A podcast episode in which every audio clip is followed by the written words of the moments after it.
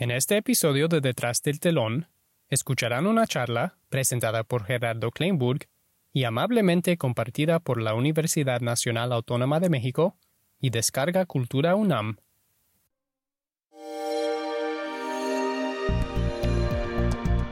Descarga Cultura. Punto UNAM.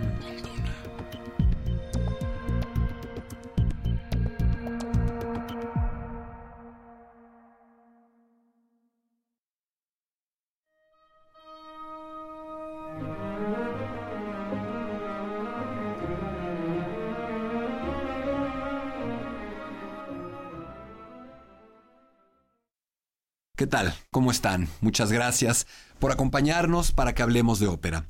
El día de hoy tengo un gusto muy particular porque la ópera de la que voy a hablar con ustedes es simple y llanamente una de mis óperas favoritas.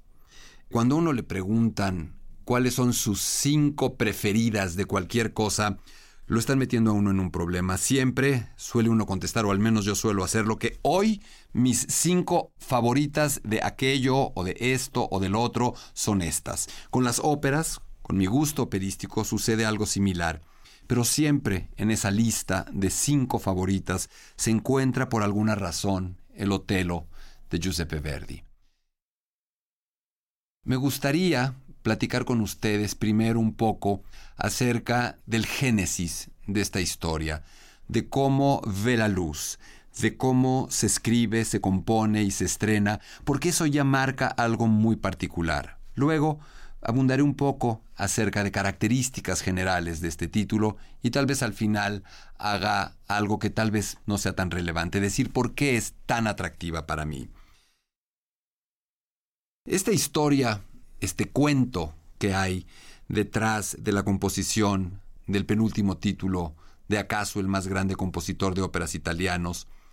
Esta historia comienza con un silencio, con un silencio de 16 años, con un larguísimo, interminable y aparentemente definitivo espacio de tiempo en el que el gigante Giuseppe Verdi aparentaba haber colgado la pluma haberla guardado y haber decidido que su trabajo como compositor operístico había terminado, que ya lo había dicho todo, que había dicho todo lo que él podía decir.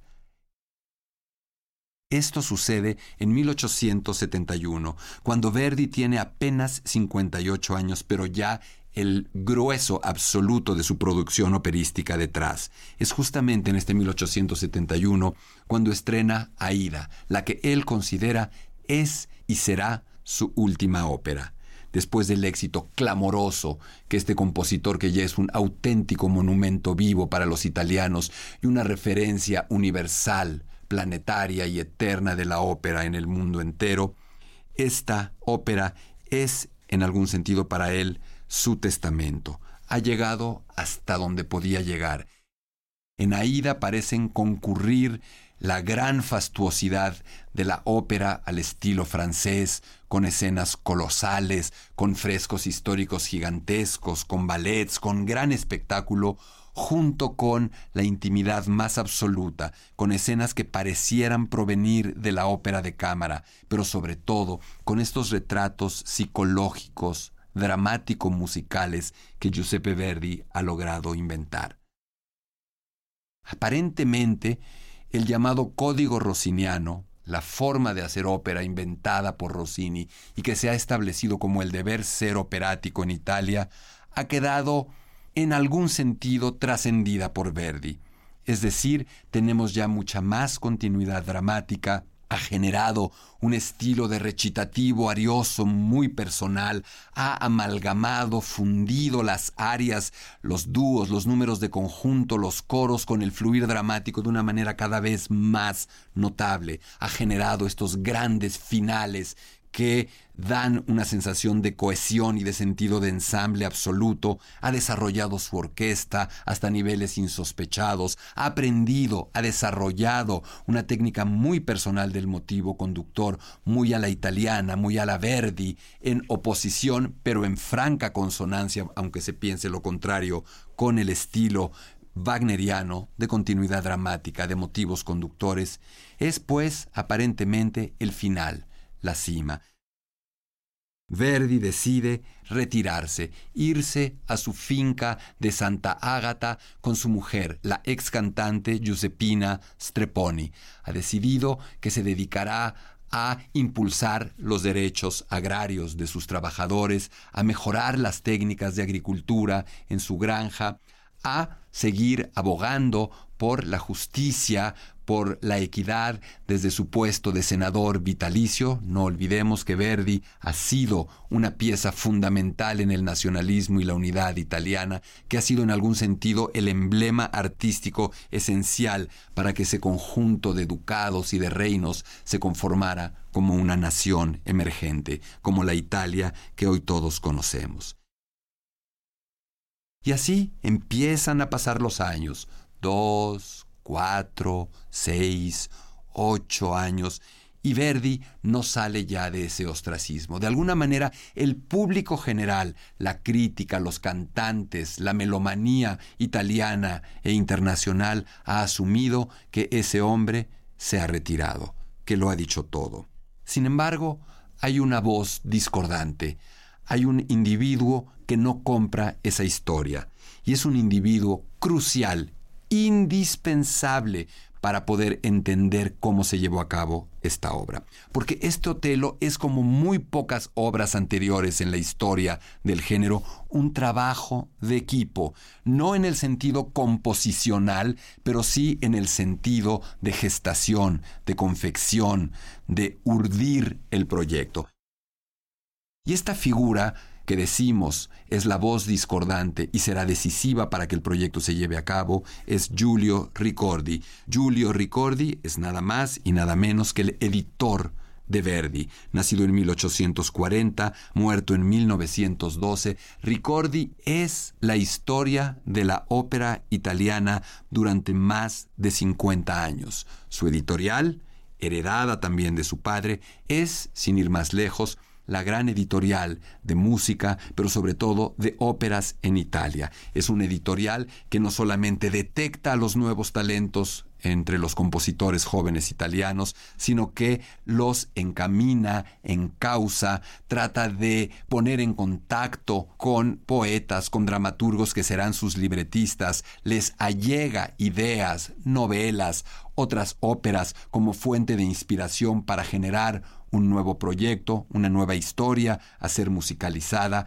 editan las obras, cuidan, corrigen editorialmente la música, distribuyen la música, venden las óperas, certifican que el estreno y la producción de esos títulos tenga el nivel y la calidad que los autores ameritan y por supuesto recauda los derechos de autor, de interpretación, de edición de estas obras y sí, en el camino hacen muchísimo dinero. Ricordi y Verdi son ya una mancuerna que ha dado frutos increíbles.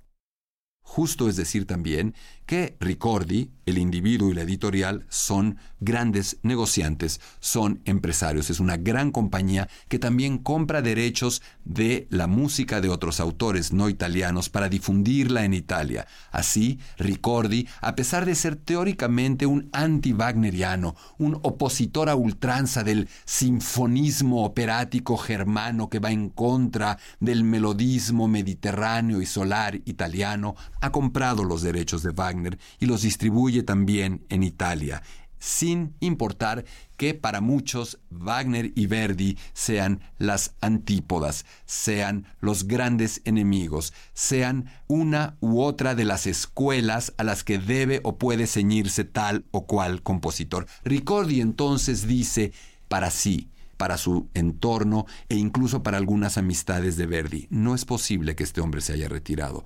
No es posible que este hombre, que durante toda su vida amó a Shakespeare por encima de todo, solo haya escrito una ópera basada en Shakespeare y no, por cierto, la mejor de su catálogo, Macbeth. No es posible que este hombre que está en plenas facultades, en plenitud absoluta, mental, estética, musical, física, guarde más tiempo silencio. Y entonces aparece un tercer personaje fundamental, indispensable para entender la existencia, la calidad, el absoluto triunfo que representa el Otelo verdiano. Nos referimos a Arrigo Boito.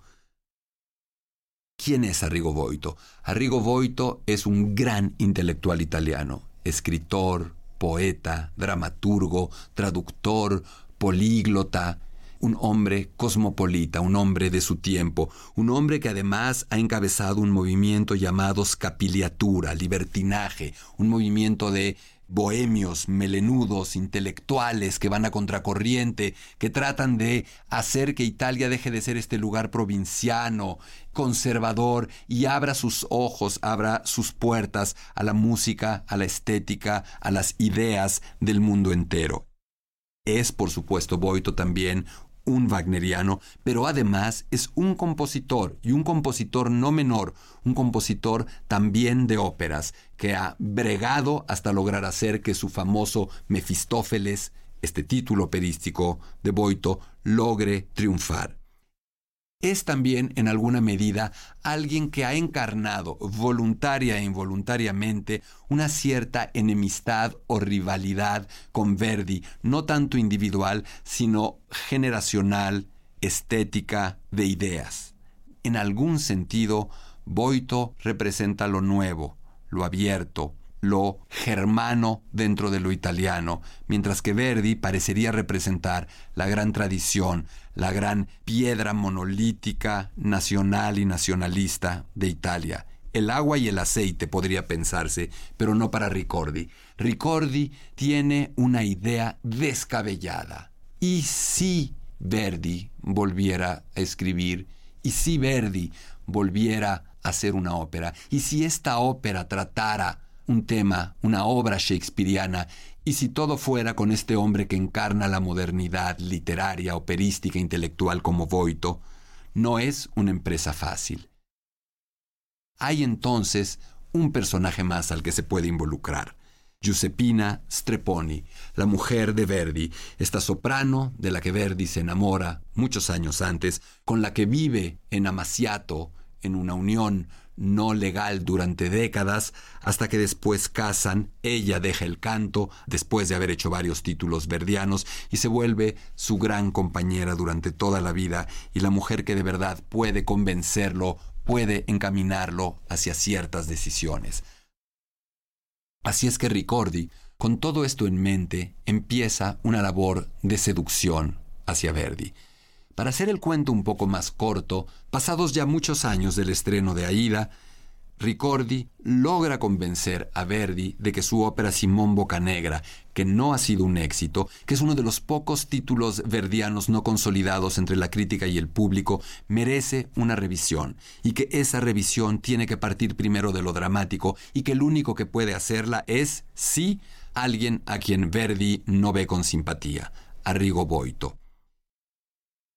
Ricordi logra empezar a acercar a Verdi con Boito y finalmente logran trabajar en la reescritura de Simón Bocanegra. En ese momento, Boito descubre a Verdi y Verdi a Boito. Boito realmente ha sido siempre un gigantesco admirador de Giuseppe Verdi.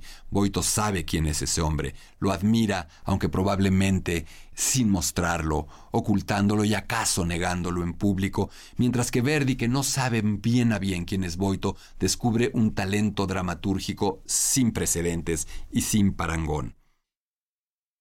Pasa más tiempo y poco a poco Ricordi se imagina que la única manera en la que Verdi sucumbirá a la propuesta de hacer una nueva ópera es utilizando esa carta infalible y todopoderosa para el compositor italiano que es William Shakespeare, la idea absoluta del teatro para Verdi, su Dios, su Biblia, su única luz en términos dramatúrgicos. Y así empiezan a urdir la idea de hacer un Otelo. Involucran a la esposa de Verdi para tratar de irle tendiendo una sutil emboscada artística, emocional, afectiva, que lo lleve hacia ese destino. Es tan críptico todo el proyecto, que para no nombrarlo en sus cartas y no desvelar sus verdaderas intenciones, designan al Otelo shakespeariano como el chocolate, debido a la tez oscura del moro de Venecia. Así, en estas cartas que van y vienen también con un director de orquesta involucrado, se habla del chocolate, de cómo avanza el chocolate, de si lograrán servir chocolate, de si le gustará el chocolate, refiriéndose por supuesto al libreto que Boito está ya preparando para Verdi. Finalmente, Boito termina el libreto y abordan a Giuseppe Verdi en el verano de 1881. Verdi, por supuesto, de entrada dice, pueden traerme el libreto que quieran, se quedará en la mesa, que lo dejen sin que yo lo toque, sin que yo mueva una sola página. Evidentemente, no cumple esta promesa. En cuanto el libreto le es entregado, Verdi empieza a revisarlo y contra todo lo que había dicho durante tantos años, contra toda su aparente mala voluntad hacia volver a escribir y hacia un proyecto como este, empieza a dejarse seducir por él. Verdi empieza a componer en 1884, termina de componer en 1885, la obra se revisa una y otra vez y finalmente el 5 de febrero de 1887, exactamente 16 años después del estreno de Aida, se estrena con un éxito clamoroso, apoteósico en la escala de Milán, el Otelo de Giuseppe Verdi, Arrigo Boito y Giulio Ricordi, porque esos tres nombres deben de mencionarse obligadamente para entender de qué estamos hablando. Ahora bien, linda historia, divertida, interesante, pero ¿a dónde llega? ¿Por qué es importante el Otelo? ¿Por qué lo considero la cima absoluta, el grandísimo el más perfecto monumento que se haya construido jamás desde la ópera italiana. Me parece que si bien Aida había sido en apariencia ese desarrollo ulterior verdiano, el Otelo nos demuestra que toda la carrera anterior de Verdi, que todas sus óperas anteriores parecen haber sido en algún sentido un mero ejercicio preparatorio para acometer esta empresa colosal. Por supuesto que hay que mesurar y que hay que acotar lo que acabo de decir. No puede uno pensar que Aida o que Rigoletto o que La Traviata o que todos estos títulos maravillosos verdianos sean solo un ejercicio preparatorio, pero realmente quedan muy lejos, están distantes de lo que sería el Otelo verdiano. Y el primer punto es lo que Boito hace con la obra lo que Boito logra hacer con el Otelo de Shakespeare. Para muchos, para muchísimos, el libreto de Otelo, escrito por Arrigo Boito, es el más extraordinario libreto operístico jamás escrito en cualquier lengua. Eso no es poco decir. En primer lugar, la habilidad, la genialidad con la que Boito logra comprimir, reducir la historia, eliminar personajes y subtramas es absolutamente increíble. Pero no solo conforme con eso, Boito de un plumazo, de un tijeretazo genial, corta, hace una elipsis completa del primer acto de la obra de Shakespeare.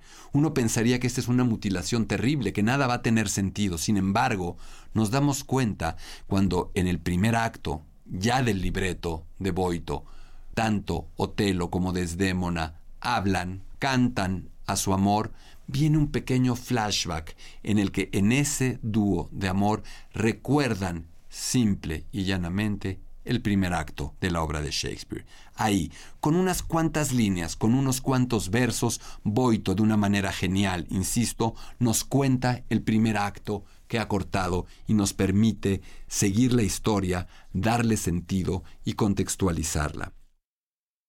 Por otro lado, es muy importante entender que el libreto operístico es mucho más que las palabras que serán musicalizadas por el autor.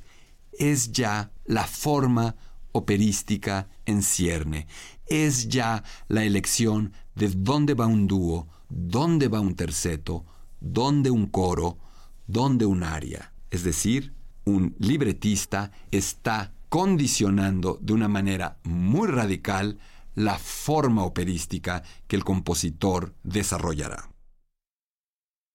En este caso, tenemos, insisto, en Boito a un wagneriano, a un hombre que cree en la continuidad dramática, en la nueva ópera, en el drama musical, en el drama psicológico, en una forma de teatro musical que no se detenga, que avance, que no esté hecha para el aplauso, para la concesión, para la convención, para la ópera reticulada por números, para la ópera que más que tener una forma, tiene una fórmula. Nada de eso aparece en Boito. Boito quiere escribir para Verdi una ópera que literalmente obligue al compositor italiano a modernizarse, a llegar hasta donde no se ha atrevido a llegar, a acercarse de una manera increíblemente próxima y acaso peligrosa a lo que en algún sentido ha sido el drama musical wagneriano. ¿Esto quiere decir que el Otelo es una obra wagneriana? No exactamente.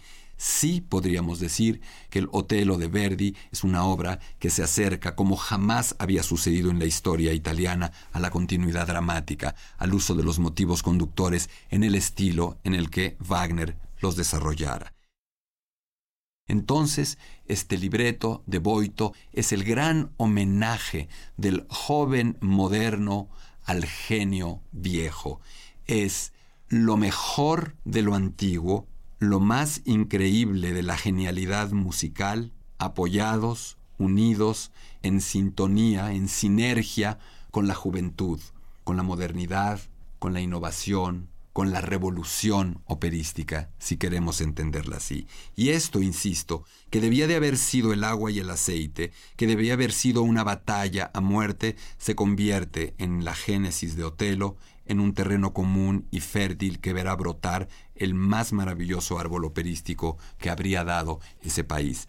Verdi se deja llevar, Verdi se deja conducir por ese gran jinete que es Boito. Verdi es el caballo y la fuerza de la genialidad.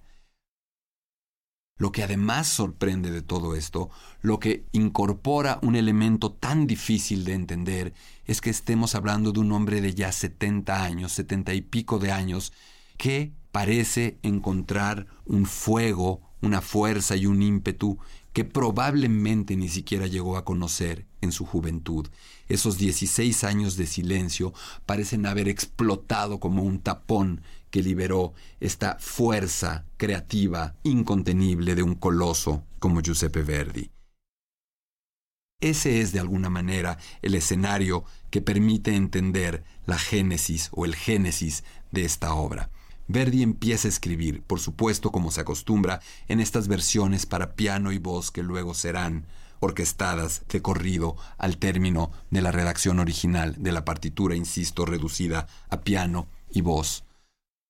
Durante el camino hay incontables intercambios, visitas, cartas entre Verdi y Boito, diciendo, agregando, reduciendo, replanteando, cuestionando, desesperándose un poco uno y otro, pero siempre con un respeto absoluto de Verdi hacia Boito y con una veneración que raya en lo conmovedor de Boito hacia Verdi.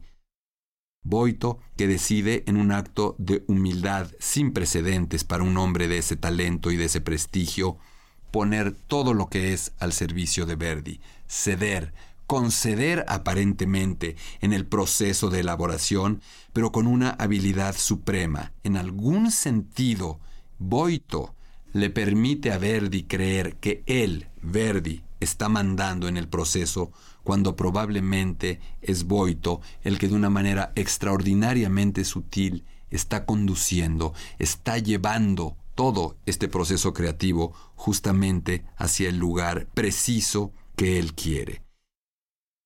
Y de nuevo habría que mencionar una palabra, un nombre al que falta aludir de una manera específica, aunque lo hayamos mentado más de una vez.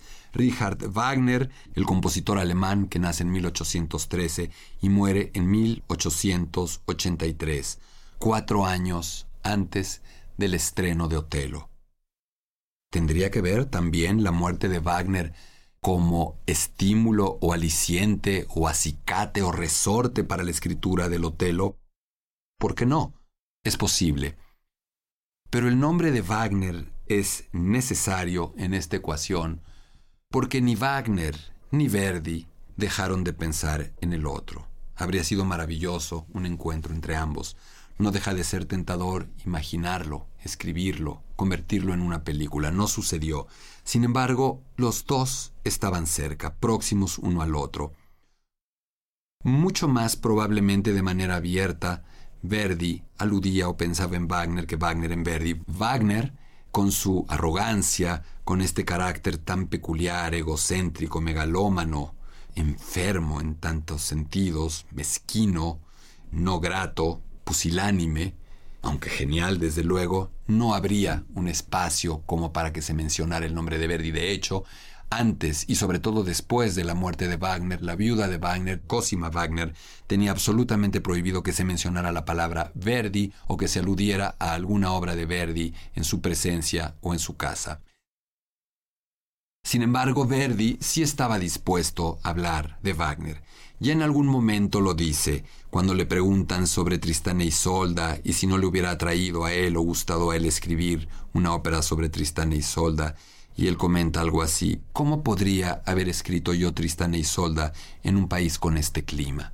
Parece una broma, parece un juego, aludiendo a la lluvia, al frío, a lo gris que puede ser en muchos momentos el panorama, el clima, el paisaje germano, en contraposición con lo mediterráneo y solar de Italia. Pero aquí vamos a un punto más delicado, y es el punto en el que se diferencian de manera tan marcada estos dos autores. Se ha dicho que Wagner escribía contra las voces, no para las voces, mientras que Verdi escribía para la voz. Tan importante era la voz para Verdi que el amor de su vida fue una cantante. Tan importante fue el canto para Verdi que creó una escuela de canto y que generó papeles de tal importancia e innovación vocales que permitieron acuñar nombres de nuevas tesituras, es decir, surge el concepto, por ejemplo, de un barítono verdiano. ¿Qué quiero decir con esto? Quiero decir que Verdi no quería perder nunca de vista la vocalidad.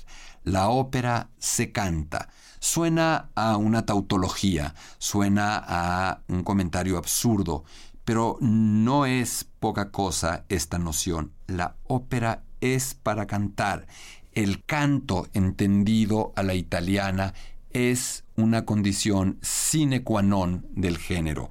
¿Qué quiere decir este canto?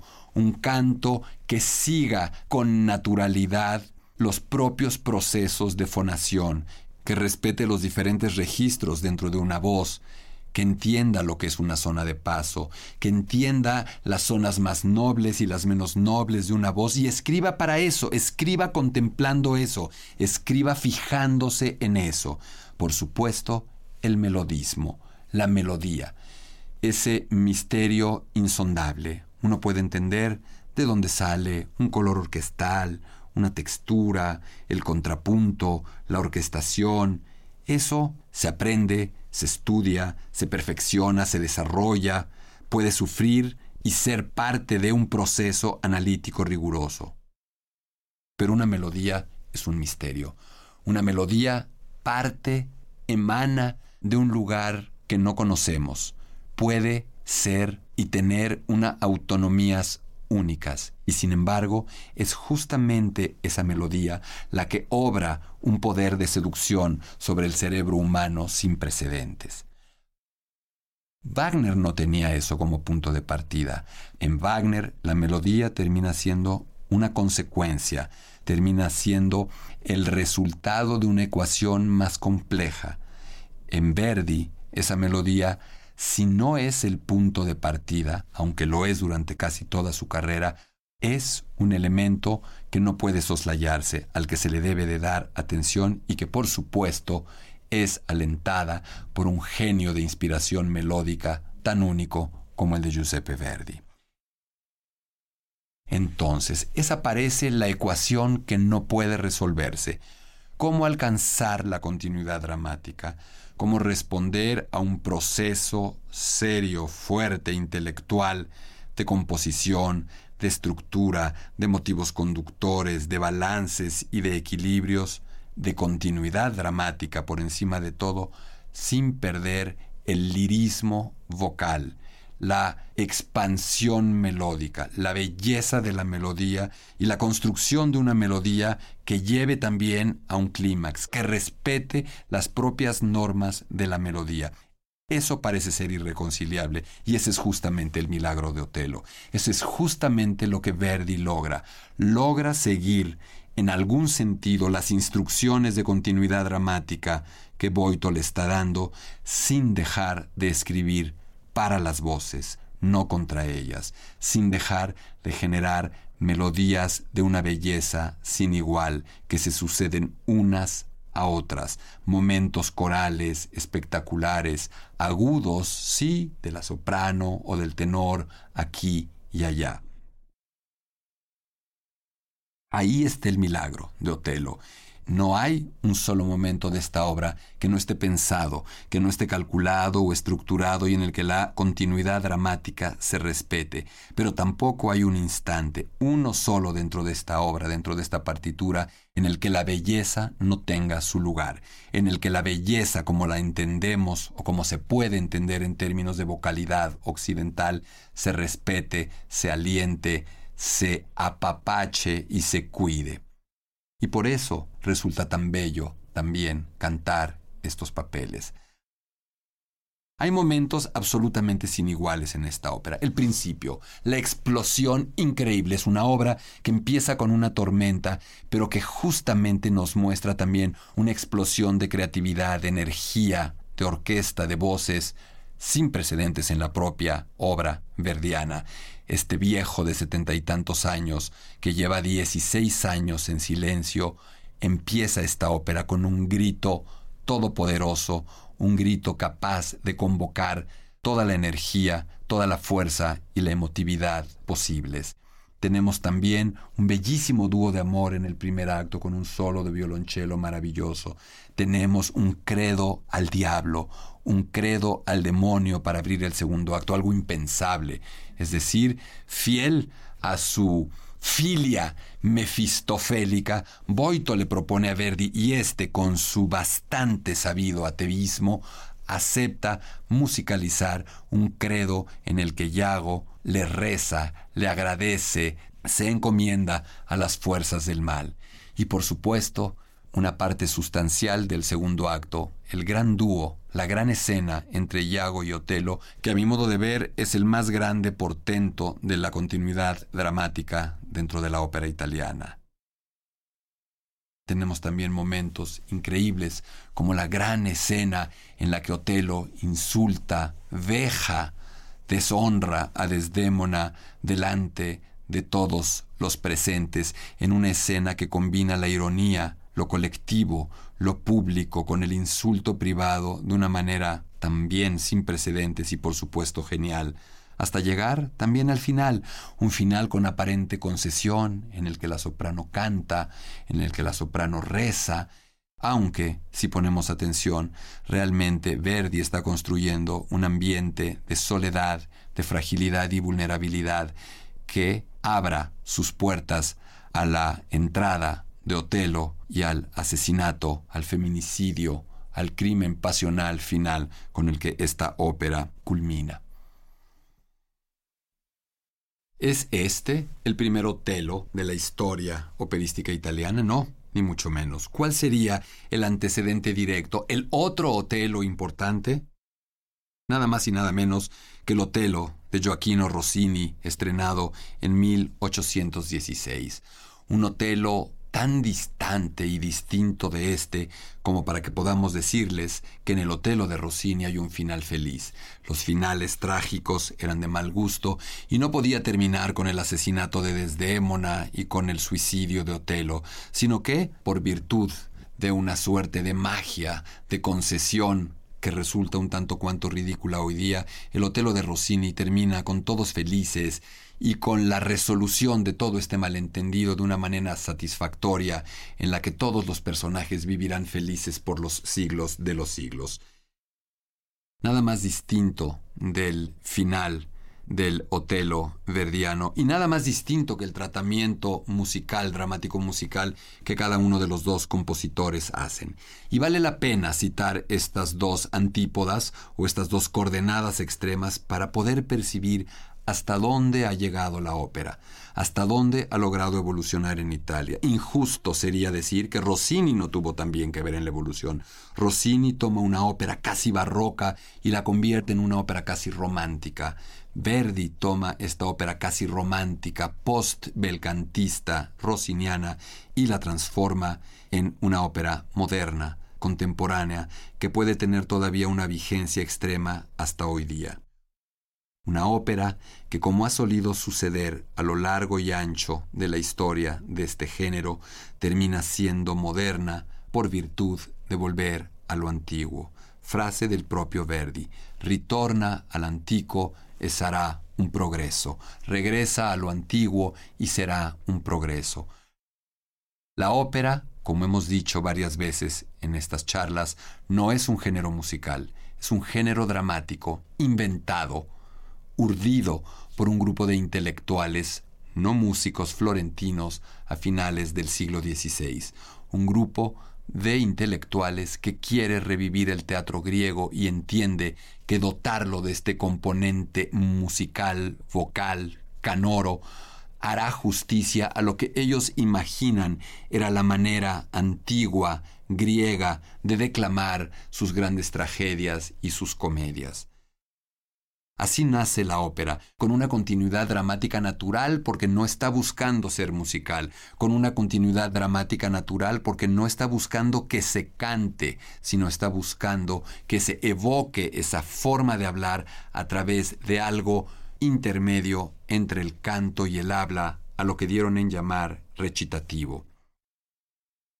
A lo largo de la historia, este género evoluciona involuciona y empieza a perder muchas de esas características, pierde continuidad dramática, se vuelve cada vez más cantado que hablado, más musical que teatral.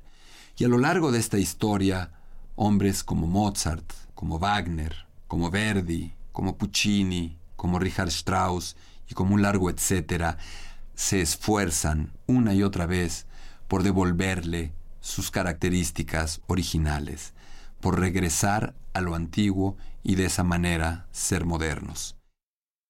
El viejo Verdi, con su Otelo, es mucho más antiguo que nunca y por eso más joven y más moderno de lo que nadie soñó jamás. Si te ha gustado escuchar Detrás del telón, no te pierdas un episodio. Suscríbete y deja un comentario en Apple Podcasts, Spotify o cualquier plataforma que uses. No olvides compartir este podcast con tus amigos en Twitter y Facebook. Nos vemos en la ópera.